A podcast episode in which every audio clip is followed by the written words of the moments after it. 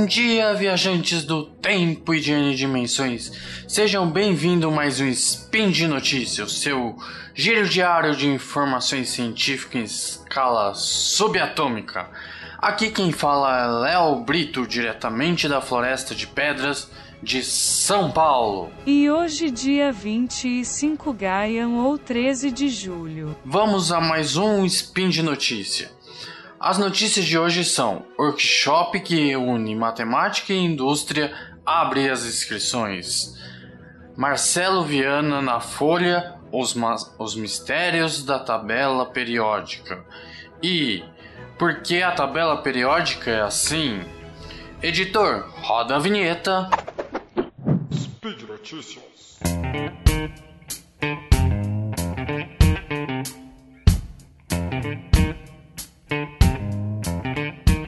Workshop que une a matemática e indústria abre inscrições. A notícia é do dia 8 de 7 de 2021, já no calendário Decathlon 20 Gaia. Presente na artific inteligência artificial, no escoamento de poços de petróleo e na modelagem econômica de problemas de empresas de diferentes áreas, a matemática dá contribuições inovadoras e fundamentais ao setor produtivo. Para incentivar ainda mais esse diálogo, em particular com a indústria de energia, tecnologia e serviço, o Grande IMPA vai realizar o sétimo workshop de soluções matemáticas para problemas industriais. Isto no dia 6 ao dia 10 de setembro deste ano. Vai ser realizado em formato virtual devido a gente estar em pandemia, né, galera? As inscrições estão abertas até 30 de agosto e devem ser feitas no Instituto Nacional do INPA. Isso quer dizer, no site.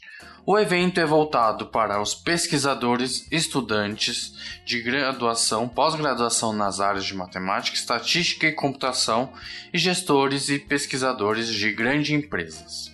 E aí, galera, quem quiser mais informações, é só entrar no site www www.centropi.impa.br ou no próprio site do IMPA, Instituto de Matemática Pura e Aplicada.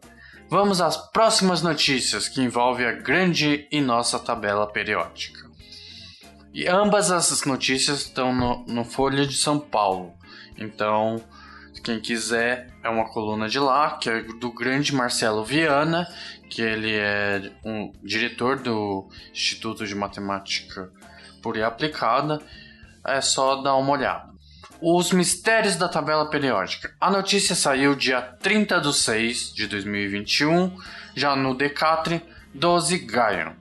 Todas as substâncias na natureza são compostas por cerca de uma centena de ingredientes fundamentais. Os elementos químicos, as moléculas, por exemplo, de água, são formadas por dois átomos de elementos de hidrogênio e um de oxigênio. O Tratado Elementar de Química, publicado em 1789 pelo francês Antoine Lavoisier, fundador da química, listava 33 elementos. Alguns errados, vamos dizer. Muito, muito foi feito no século seguinte para ampliar a lista compreendê-la e organizá-la. Já em 1869, o químico russo Dmitry Mendeleev propôs listar os elementos em ordem crescente de peso dos seus átomos, numa tabela com sete colunas, notando que o elemento na mesma coluna exibia propriedades químicas e físicas semelhantes. Mas infelizmente não funcionou muito bem.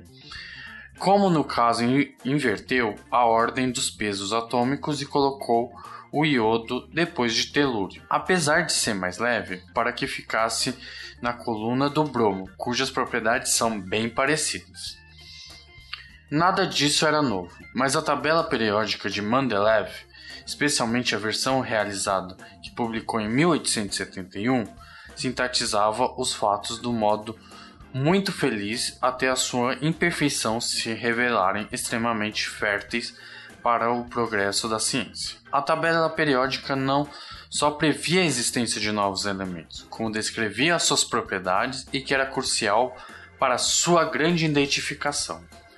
Vamos, galera, vamos para a última notícia, pois continuamos falando sobre tabela periódica e sua importância. Porque a tabela periódica é assim: Essa notícia saiu na Folha no dia 7 de 7 de 2021, já no Decatra 19 Gaio. Em 1869, como a gente já tinha visto, Dmitry Mendeleev propôs listar os elementos químicos numa tabela com sete colunas na ordem crescente de peso dos seus átomos, observando que desse modo o elemento na mesma coluna tem propriedades semelhantes. A tabela periódica dos elementos guiou muito do progresso da química nas décadas em que seguiram e ao mesmo tempo em que passavam por diversos ajustes.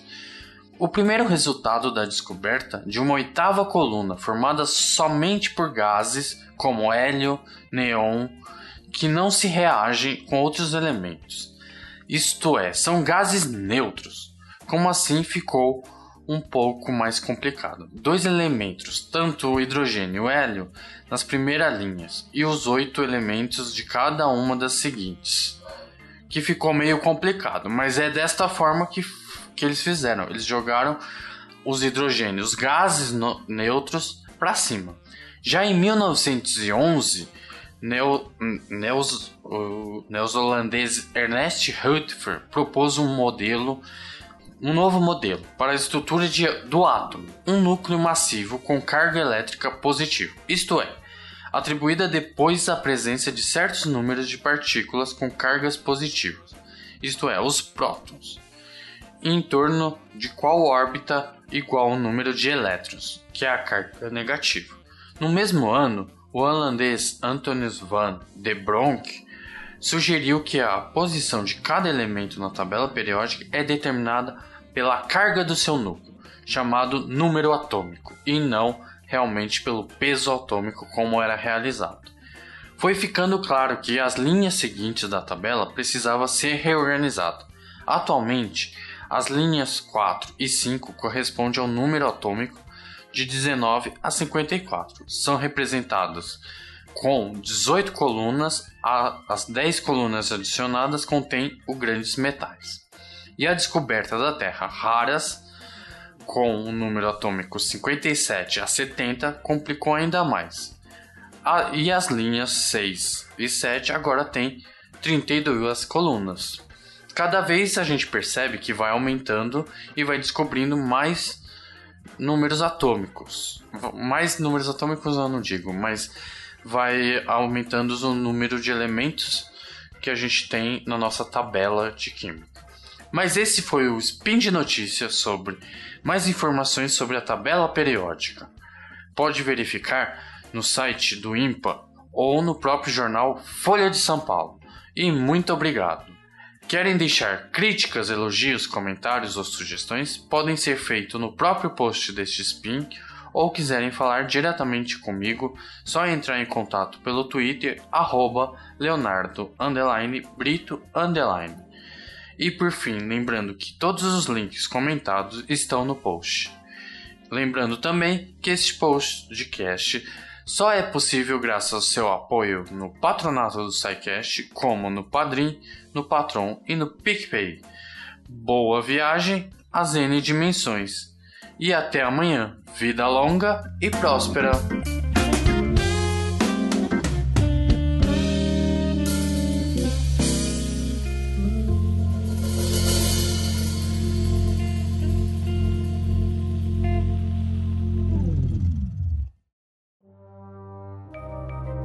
Este programa foi produzido por Mentes Deviantes.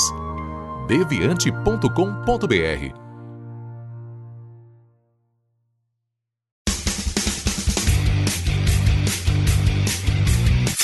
Cortes, edição de podcast.